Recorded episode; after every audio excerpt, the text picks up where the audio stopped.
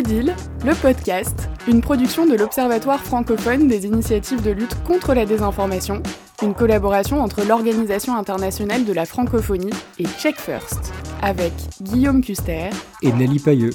Odile, le podcast, c'est une série d'entretiens avec celles et ceux qui luttent contre la désinformation dans l'espace francophone.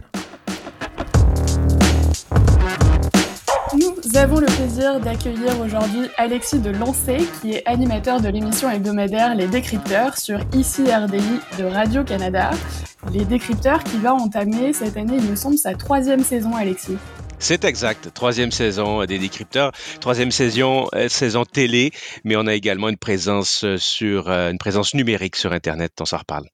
Alors, bah, expliquez-nous justement où est-ce qu'on vous retrouve, comment ça se passe, qu'est-ce que vous faites aux décrypteurs exactement? Bon, si on remonte à, l'origine même de ce projet du, département d'information de Radio-Canada, qui est la chaîne publique ici, euh, au tout départ, euh, l'idée était celle euh, de, de, faire un, projet strictement numérique, c'est-à-dire une page web, des décrypteurs, où bon, on s'attarde au phénomène de la désinformation, de la lutte contre la désinformation, d'expliquer aussi les phénomènes web émergent.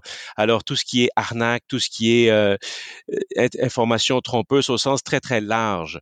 Et puis par la suite, euh, un peu plus tard, je dirais cinq ou six mois plus tard, est née l'idée d'en faire également un projet télé, c'est-à-dire une émission hebdomadaire de 30 minutes euh, qui qui recoupe tout un nombre d'informations euh, à, tout, à toutes les fins de semaine finalement. Et, et, voilà, on en est à la troisième, à la troisième saison. L'émission comme telle, brièvement, ben, on fait au, au tout départ notre formule jusqu'à présent, c'est un, un, palmarès de la désinformation. C'est comme ça qu'on ouvre, qu'on initie l'émission.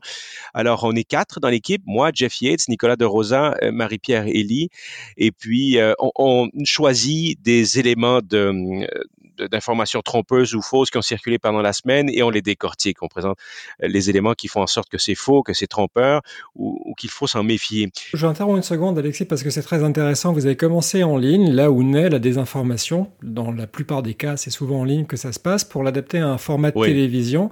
Est-ce que dans le format de télévision, c'est finalement euh, plus pour s'en amuser de la désinformation parce que vous arrivez un temps après le, un traitement qui pourrait être numérique ou est-ce que vous êtes, attention, vous ne laissez pas berner par ça pour parler à un autre public que celui que vous trouveriez en ligne Bon, la question est très pertinente. Forcément, ce n'est pas le même public. Euh, et puis la stratégie télé en était une d'aller euh, rejoindre plus large public en termes de, de génération d'une part et en termes aussi de littératie numérique parce que toutes les tranches d'âge n'ont pas le même niveau de littératie numérique, euh, d'une part.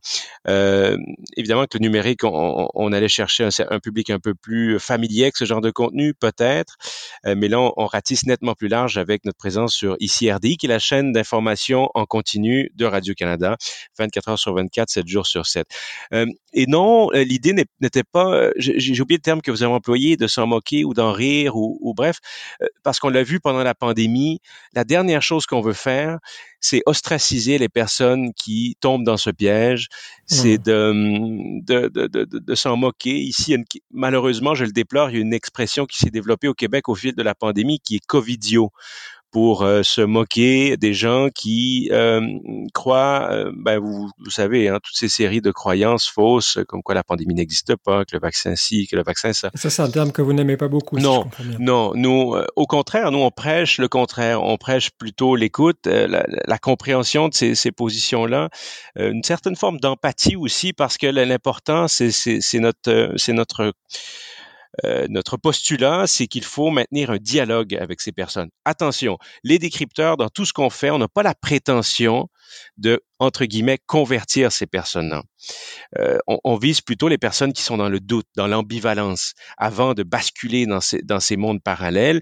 On vise aussi les personnes qui sont des proches, des parents, des amis euh, de ces personnes qui, qui ont basculé dans l'univers de la désinformation, tout en leur donnant des outils pour les aider à, naviguer à travers tout ça. Effectivement, vous parliez d'outils, vous parliez de littératie numérique qu'on appelle aussi ou d'éducation aux médias. J'ai vu que euh, les décrypteurs avaient lancé un bot euh, qui répond aux questions avec un kit de lutte contre la désinformation. Comment vous faites aussi de l'éducation aux médias euh, à travers les décrypteurs? Oui, de plus en plus, et j'insiste beaucoup pour qu'on en fasse davantage, puisque dans d'autres euh, dans d'autres pays, notamment la France, euh, il y a une longueur d'avance, puis on aimerait, il y a beaucoup beaucoup de travail en, cette matière ici au Québec. Oui, on a fait un bot ou comme on appelle ici un, robot conversationnel, et qui à travers plusieurs plusieurs ateliers, je dirais 12, 13, on en a rajouté un 13e d'ailleurs pour la campagne électorale qui a lieu en ce moment au Canada. On essaie toujours de l'adapter au, au, et à mesure de, ben, des événements d'actualité. Qui sont toujours des occasions où la désinformation a tendance à augmenter les campagnes électorales. Tout à fait. On l'a vu pendant la pandémie, vous l'avez cité, mais généralement, une bonne grosse campagne électorale, c'est là où ça va bien partir. C'est un, un terrain fertile euh, et pas juste les campagnes électorales chez nous. Remarquez qu'une campagne électorale aux États-Unis aussi fait en sorte que chez nous, il y a la désinformation, euh, puisqu'il n'y a pas de frontières finalement. Et le discours, par exemple, de QAnon circule de façon universelle. Bref, euh, et, ces ateliers, donc, sont destinés à un public très, très large. J'ai été en parler dans les écoles primaires, secondaires, et on, vise aussi les gens du, troisième âge, comme on les appelle aussi, et qui font partie de ce même écosystème de, de l'information, de, de la désinformation. Donc, vous avez un robot conversationnel. Comment ça marche? Je vais sur le site des décrypteurs, je discute avec vous, avec un robot qui prétend être vous. Qu'est-ce que j'apprends lorsque je l'utilise? Alors, vous accédez euh, au robot comme tel, qui effectivement adopte mon visage et puis, que ce soit sur un téléphone intelligent, sur tablette ou sur euh, ordinateur portable, vous permet de discuter, d'entretenir un, dialogue véritablement, euh, comme, comme on le ferait avec des, SMS, des textos, où euh, il réagit en fonction des réponses qu'on lui donne et qui elles-mêmes sont guidées par les choix de réponses que vous offre le, robot, qui vous donne des outils, par exemple, pour savoir maîtriser la recherche d'images inversées, comment établir la, la véracité ou non derrière une image à laquelle on est euh, confronté sur Internet,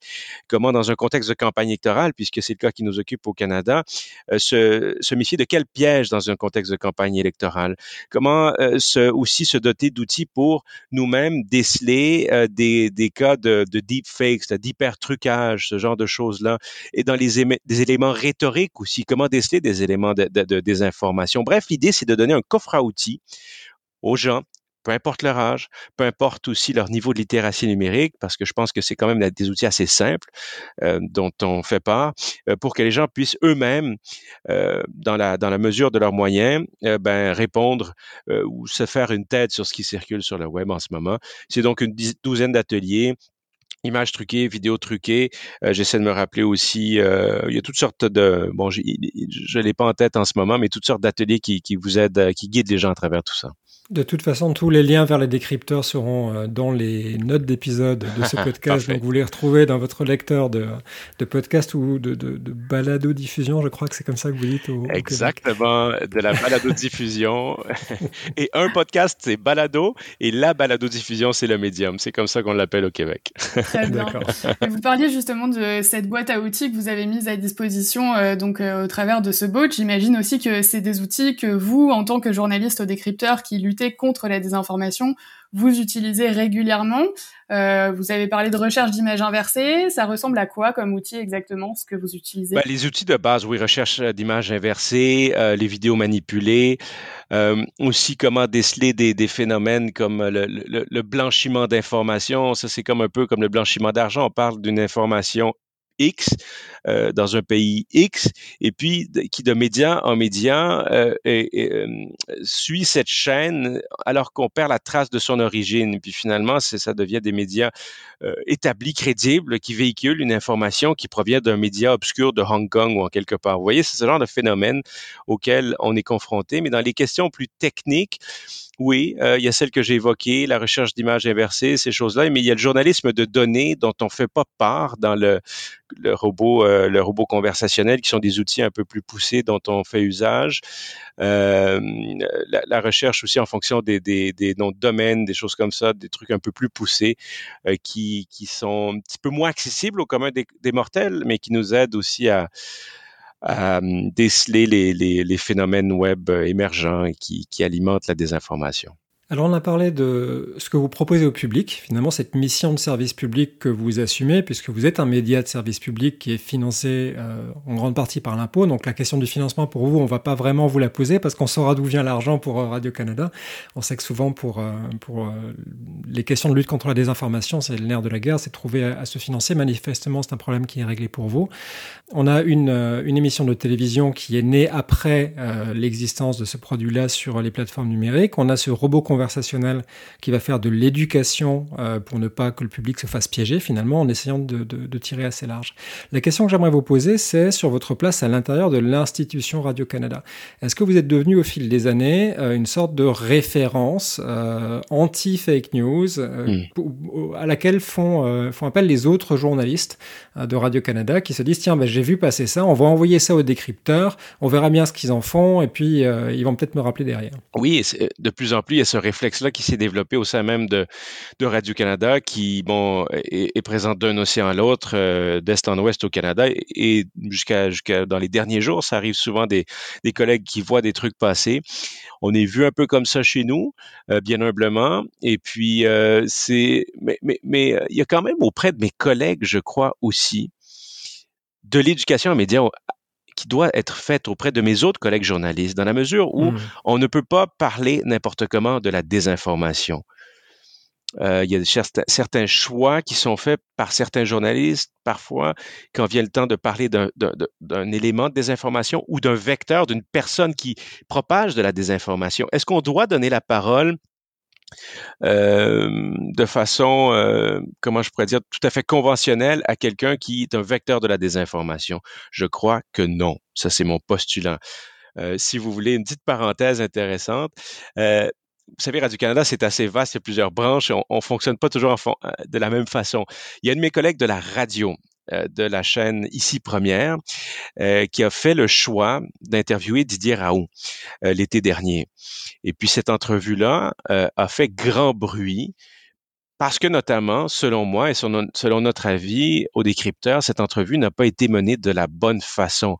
C'est-à-dire qu'on a interviewé Didier Raoult comme si c'était n'importe quel spécialiste. Or, ce n'est pas n'importe quel spécialiste. Euh, il y a une approche particulière qui doit être euh, privilégiée, et puis elle n'a pas été privilégiée. Et puis, ça a causé énormément de remous, une plainte euh, logée à l'ombudsman, l'ombudsman qui a blâmé mon collègue ainsi que la direction euh, immédiate là au-dessus de mon collègue. Bref, vous voyez, on est encore, on, parle d'éducation aux médias face à la population, mais les journalistes eux-mêmes, je crois, sont pas toujours bien outillés pour aborder la question de la désinformation dans l'intérêt public. On rappelle simplement pour ceux pour qui euh, la fonction porte un autre nom dans d'autres pays, l'ombudsman c'est un médiateur public qui est extérieur à votre entité et qui a un pouvoir euh, de, conseil, voire même parfois de sanction sur, euh, sur plusieurs branches de la, société, mais en l'occurrence sur les journalistes dans, le cas présent. Exactement. Et si je peux ajouter un petit truc à, cette, en lien avec votre question, ce qui est assez particulier dans notre cas et ce que je déplore profondément, c'est vraiment dommage. On est le seul, on est la seule entité qui est strictement consacrée à la désinformation dans l'univers médiatique euh, au Canada, en français à tout le moins. Nulle part. Il n'y a pas, il a pas un média privé ou public ailleurs qui fait la même chose. Je m'en désole. Les gens le font de façon un petit peu morcelée ou ponctuelle à gauche, à droite. Mais plus on est, mieux c'est. Alors, c'est pour ça que nous, euh, on est, on travaille, on travaille souvent avec des gens qui font la même chose un peu partout en France, en Belgique, dans, la francophonie ou dans le monde anglophone également. C'est la question avec laquelle euh, j'allais enchaîner euh, pour rebondir sur ce que vous venez de dire. Effectivement, euh, c'est quand même assez particulier parce que vous avez une pluralité médiatique qui est quand même intéressante au Québec. Le fait que vous soyez les seuls à avoir une cellule de vérification de l'information montre qu'il y a encore du, chemin à faire. Ouais, ouais, ben, en fait, il y a des collègues individuellement qui suivent, si on veut, comme on dit ici, le beat de la désinformation. Je pense à Jean-François Clich, un journaliste scientifique. Il y a beaucoup chez les journalistes scientifiques, certains qui ont développé euh, une, euh, certains réflexes face à la désinformation, mais ils ne font pas que ça. Alors que nous, on est, c'est la nature même du projet qui a été mis sur pied avec les décrypteurs.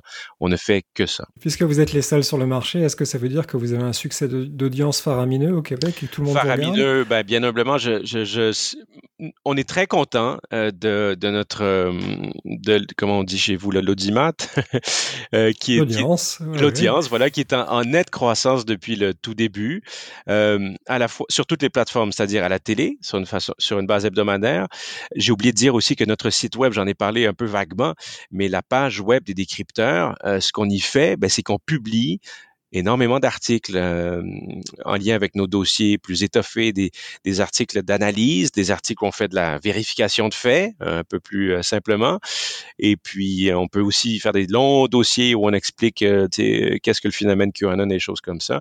Et en plus de ça, ben, on est présent évidemment sur Facebook et compagnie. Alors, sur toutes les plateformes, on note un niveau d'adhésion qui est de plus en plus important. Et je m'en réjouis. Je pense qu'on peut aller chercher plus de gens, plus de monde euh, éventuellement.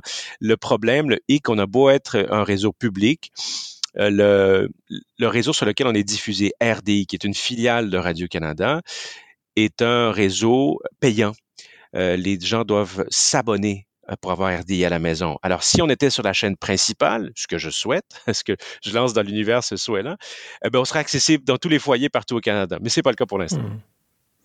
Mais en tout cas, votre site internet reste accessible à tout le monde. Oui, ça c'est vrai. Vous, faites bien de le dire. Le site, euh, euh, le site web comme tel, accessible à tout le monde et dans toute la francophonie. Ma question euh, à ce sujet, c'est comme vos audiences ont augmenté et que parfois la lutte contre la désinformation ne plaît pas forcément à tout le monde et comme la confiance dans les médias a, a vacillé pas mal avec la crise du Covid, est-ce que vous avez eu aussi des détracteurs des trolls, comme on peut les appeler, euh, qui se sont attaqués à vous Oui, bah, c'est un phénomène qui s'est surtout accentué avec évidemment l'avènement de la pandémie.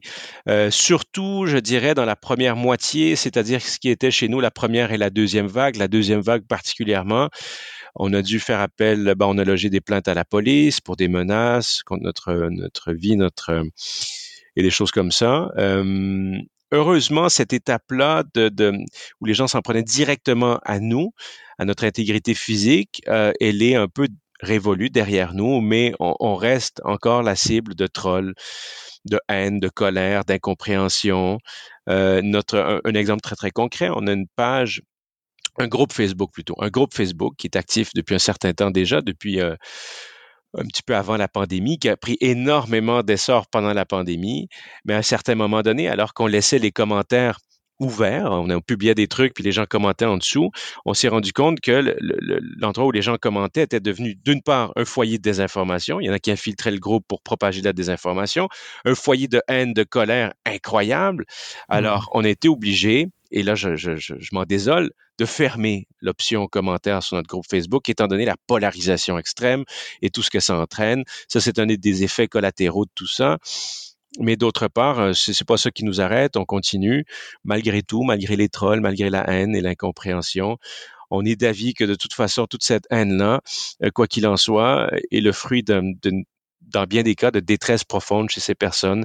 C'est des gens qui cherchent à répondre à des besoins tout à fait humains, mais par des moyens qui sont euh, à déplorer et euh, on n'y peut rien pour l'instant. Et qui répondent assez positivement à des explications plus simplistes du monde, euh, blanc ou noir, qui souvent sont, sont données par les conspirationnistes. Exactement. C'est plus rassurant de, de, de, trouver un ou deux coupables, que ce soit Soros ou n'importe qui d'autre, que d'y voir un phénomène beaucoup plus complexe sur le plan sanitaire et médical. Hmm. Lorsque vous parlez tout à l'heure de euh, l'état des lieux du, paysage euh, de la vérification, de la lutte contre la, désinformation au, Québec ou au Canada au sens large, euh, vous déploriez le fait que vous étiez assez seul.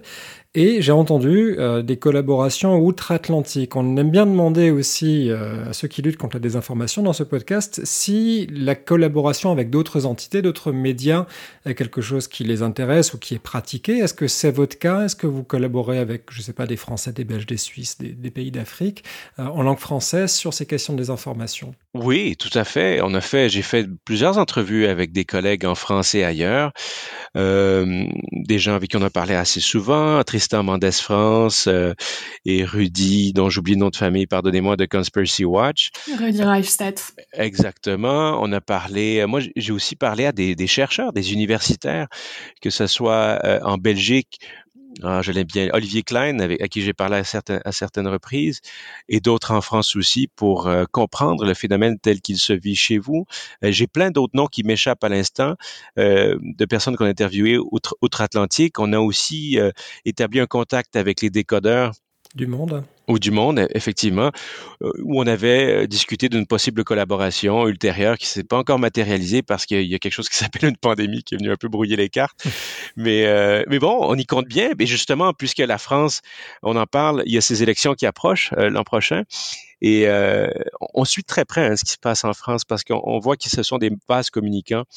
Euh, c'est très intéressant. Euh, autant le mouvement des Gilets jaunes a eu des échos ici que d'autres, des éléments comme QAnon ont été popularisés, notamment parce qu'il y a des Québécois qui traduisaient les contenus. Et puis bon, ça se propage en France. Et mon collègue Jeff Yates a fait un petit article récemment pour analyser le fait que la passe sanitaire, comme vous l'appelez chez vous, est devenue ici ça fait partie du jargon de la complosphère québécoise parce qu'ils lisent beaucoup de contenu euh, issu de la France et au lieu de dire le passeport sanitaire comme les gens et le gouvernement l'appellent ici, ils appellent ça la passe sanitaire. Et ça dénote à quel point il y a des connivences, il y a des points de convergence entre les complosphères, qu'elles soient françaises, belges, suisses ou, euh, ou peu importe, québécoises. C'est vrai qu'on a remarqué ça aussi, que la désinformation avait tendance à plus euh, utiliser un, bassin de langue qu'un bassin géographique et que c'était euh, la, langue qui était surtout le vecteur et, aussi la, source d'inspiration pour euh, répliquer quelque chose et le diffuser. Vous devez voir des, des, des, informations françaises arriver au Québec et inversement ben, Tout à fait. Et, et, non seulement des informations françaises, mais des, des vedettes de la composphère française deviennent des vedettes de la composphère québécoise. Mais M. Perron, Astrid euh, Stuckelberg, j'ai oublié son nom de famille, ou d'autres, et vice-versa. Alexis Cossette-Trudel, à une époque en France, était suivi. Ce sont des produits d'exportation, malheureusement, qu'on aurait moins souhaité, mais, euh, mais ces discours-là n'ont pas de frontières. Et puis, je crois que c'est pour ça que les collaborations avec les médias, avec les chercheurs, les spécialistes ailleurs sont tout à fait non seulement pertinente, mais incontournable. Est-ce que justement, vous travaillez également en partenariat avec euh, des chercheurs ou, parce qu'il me semble qu'il y a quelques euh, entités de recherche, euh, à, notamment l'Université de Montréal, qui s'étaient montées sur la désinformation? À l'Université de Montréal, à McGill aussi, qui en ce moment a un, institut très intéressant qui a développé une cellule pour la période électorale dans laquelle on se trouve. L'Université Concordia, à travers un de ses chercheurs, M. Argentino, qui est un grand spécialiste de QAnon, euh, mais pas de façon institutionnelle, si vous voulez, mais bien de personne à personne. Euh, ça nous est arrivé de, faire appel à eux et, et vice-versa. Mes collègues et moi sommes souvent sollicités pour des des, euh, des conférences ou des, euh, des entretiens dans des, dans des lieux, euh, dans les universités ici aussi également. Mmh oui, effectivement, je pense que c'est important d'avoir euh, plusieurs regards euh, sur la lutte contre la désinformation, de savoir qu'on n'est qu'on n'est pas seul aussi à travailler. Et justement, euh, vous parliez tout à l'heure du fait que vous avez eu une augmentation de la haine dirigée contre l'équipe des décrypteurs. Comment vous arrivez à garder une certaine motivation de l'équipe? Comment vous arrivez à garder votre votre travail à cœur et de vous lever le matin pour aller lutter contre les fausses infos? Ou parfois on a un peu l'impression que c'est un coup dans l'eau? Oui, et on se le fait dire souvent. Ce que vous faites ne sert à rien de toute façon. Regardez, regardez les messages, regardez la prolifération. Oui, c'est un peu démoralisant. Mon collègue Jeff Yates se plaît à dire qu'on est, de... on fait la, à tous les jours la, chronique de la dystopie. C'est un peu notre travail quotidien. Euh, oui, il est vrai qu'il y a plusieurs éléments là-dedans pour euh, qui, qui seraient, euh, qui justifieraient une certaine déprime. Euh, mais pour ce qui est des menaces et de tout ça, faut, faut savoir qu'on est une petite équipe. Hein. On est on était trois dans les deux premières années. On est quatre maintenant depuis deux ans, depuis ouais un an et un peu plus. Euh, ben, c'est tout simplement de s'en parler régulièrement, de veiller les uns sur les autres, euh, très concrètement. Et puis euh, c'est vraiment un travail d'équipe, de, se, de verbaliser ce qu'on ressent par rapport à tout ça sur une base quotidienne, le plus souvent possible. Et puis, quand à, cette image de l'épée dans l'eau, euh, moi, je suis un éternel optimiste. Je crois qu'on sème quand même quelque chose dans l'esprit de certaines personnes. Et je note aussi, et ça, c'est ce qui me, c'est ce qui garde en moi le, feu sacré intact, c'est la quantité incommensurable de courriels qu'on continue à recevoir. Positif. Positif. Dans 80, parce que les, trolls et compagnie, c'est pas via courriel qui nous contactent. Il y en a quelques-uns, mais c'est beaucoup plus sur les réseaux sociaux. Mais les courriels comme tels, les gens qui prennent la peine de nous écrire pour nous poser des questions, pour nous suggérer euh, des contenus euh, pour qu'on on, les regarde de plus près, ou pour leur, nous faire part de leur désarroi face à une père, un père, une mère, un frère, une sœur, un ami qui a basculé dans cet univers-là. Tout ça me dit que ce qu'on fait est pertinent. Et puis on en a reçu beaucoup. On a, eu des, euh, des gens qui sont venus ici euh, pendant la pandémie analyser un peu ce qu'on faisait et qui avaient euh, analysé avec toutes sortes d'outils, la quantitativement et qualitativement nos courriels pendant les premiers mois de la pandémie. C'était très intéressant de voir l'évolution en termes de, volume de courriels, mais aussi qualitativement la pertinence au sens large de ces courriels-là. Et si on veut parler de notre façon de travailler au décrypteur, c'est celle-là. Nous, il y a deux éléments qu'on regarde. Si on voit un élément de désinformation passée, il faut qu'il atteigne un certain seuil de viralité. Autrement, on n'en parle pas. On ne va pas donner de l'importance à quelque chose qui circule pas beaucoup ou très peu sur le web. Si on voit qu'il y a un certain niveau de viralité à partir d'un certain seuil avec toutes sortes d'outils dont on dispose, puis on dit bon ben voilà, ça c'est d'intérêt public, il faut en parler. L'autre élément qui qui euh, qui fait en sorte qu'on s'attarde à un sujet par rapport à un autre, c'est les courriels qu'on reçoit. Les gens sur nos yeux et nos oreilles sur les réseaux sociaux, des sentinelles qui nous aident et qui voient des trucs passer et qui nous les signalent parce qu'on peut pas tout voir passer euh, à nous quatre, tout simplement. Et là, c'est la troisième saison, euh, donc on disait au début de ce podcast que vous entamez, troisième saison télévisée des décrypteurs, mais qui existe depuis plus longtemps sur Internet. Vous avez vécu euh, une pandémie, vous avez vécu la désinformation à l'art Trump. Comment vous voyez maintenant l'évolution de la désinformation et de la lutte contre la désinformation dans les mois, les années à venir? Quelle forme ça peut prendre pour vous? Quelle forme ça peut prendre? Ben, d'une part, je crois que bien malin celui qui peut prévoir euh, ce, qui, ce qui va se produire. Euh, mais c'est sûr et certain, si on prend un, angle parmi tant d'autres pour répondre à cette question, avec ce qu'on appelle le deplatforming, le fait qu'on on retire de certaines plateformes certains vecteurs de désinformation, par exemple Alexis Cossette-Trudel qui a perdu son compte Twitter la semaine dernière ou il y a quelques mois son compte YouTube, ces gens-là migrent vers d'autres plateformes. Des plateformes qui sont parfois chiffrées ou en tout cas dans des groupes qui sont plus difficiles d'accès. Alors, moi, ce que je, le degré de difficulté, il est là, je crois. C'est que les gens, de plus en plus, se réfugient dans des plateformes euh, qui sont un peu plus hermétiques, qui sont plus difficiles pour nous de, de, monitorer. Hein. c'est un, anglicisme, mais vous me permettrez son emploi. Alors ça, c'est un degré de difficulté qui s'ajoute. Et on l'a vu récemment, Justin Trudeau, qui est en campagne électorale depuis quelques semaines, quelques jours, il est sur le terrain et il a dû annuler certains événements publics parce que sa sécurité est en jeu, parce qu'il y avait énormément de manifestants qui s'organisent sur euh, Telegram, des choses comme ça. Et puis donc, ils sont plus nécessairement sur les grandes plateformes Facebook et Twitter et, compagnie. Donc, notre défi, ça allait de, de suivre cette désinformation-là là où elle se trouve. Je prends ici, pour exemple, le Brésil, qui, euh, dont un des principaux euh, une des principales plateformes utilisées pour propager de la désinfo et puis pour euh, organiser la radicalisation qui s'ensuit, c'est WhatsApp. Alors là, on, parle d'autres outils qui, qui exigent d'autres moyens pour les analyser et puis les ausculter. Alors ça, c'est un défi auquel on fait face, mais euh, et, l'autre, je viens de le nommer, c'est la radicalisation. On se faisait souvent dire au début de la pandémie par nos collègues dans la salle des nouvelles, mais pourquoi vous parlez de ces gens-là? Pourquoi vous parlez de ces illuminés, de, ce qu'ils disent et de ce qu'ils font? À quoi bon? Est-ce et là, on voit, les gens réalisent que si on laisse ça aller un peu trop, si on s'attarde pas trop au phénomène, ben on va se dire tout à fait surpris de voir qu'il y en a un groupuscule qui se radicalise davantage. Alors, plus on les comprend en amont, plus on établit un dialogue en amont, plus euh, on s'attarde à ce phénomène de façon intelligente en amont, plus on réagit mieux quand viennent les étapes de radicalisation, parce que ces gens-là se radicalisent. J'ai l'impression que c'est vraiment un point sur lequel vous insistez beaucoup quand on regarde les contenus que vous publiez sur votre site, quand on vous entend parler aussi, c'est les gens qui sont susceptibles à la désinformation ne sont pas irrécupérables, comme certains pourraient le penser, parce qu'on a tous été confrontés, peut-être parmi nos proches, à, l'oncle conspirationniste ou à des choses comme ça. On se dit, bah, j'ai pas grand-chose à faire, je vais pas perdre mon temps essayer de le faire. Vous vous dites, bah si, vous mettez le pied dans le plat et vous dites, on va vous aider à le faire et on va vous donner des méthodes pour, pour essayer de ramener finalement euh, ces gens à une certaine forme de réalité? À quoi bon sinon? Il, faut à tout le moins essayer. Il faut à tout le moins euh, faire en sorte que collectivement, on soit plus sensible à cette réalité, mieux outillé pour y faire face.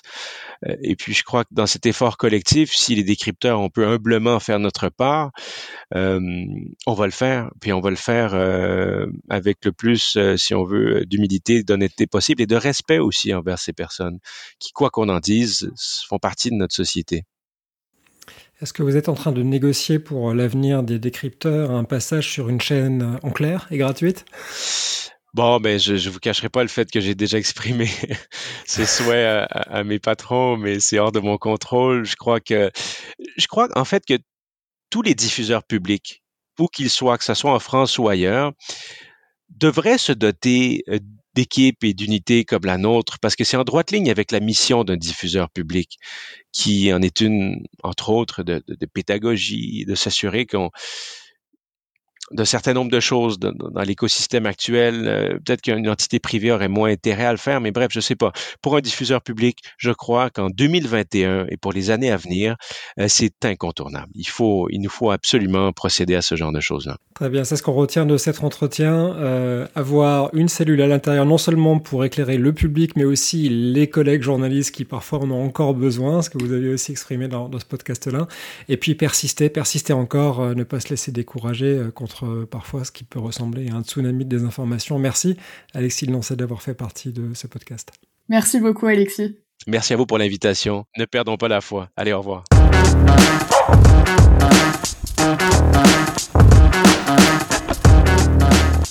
Merci de nous avoir suivis. Retrouvez Odile, le podcast, dans tous vos lecteurs de podcasts favoris et le site de l'Observatoire francophone des initiatives de lutte contre la désinformation, c'est odil.org, o d i l.org et sur Twitter obsdil.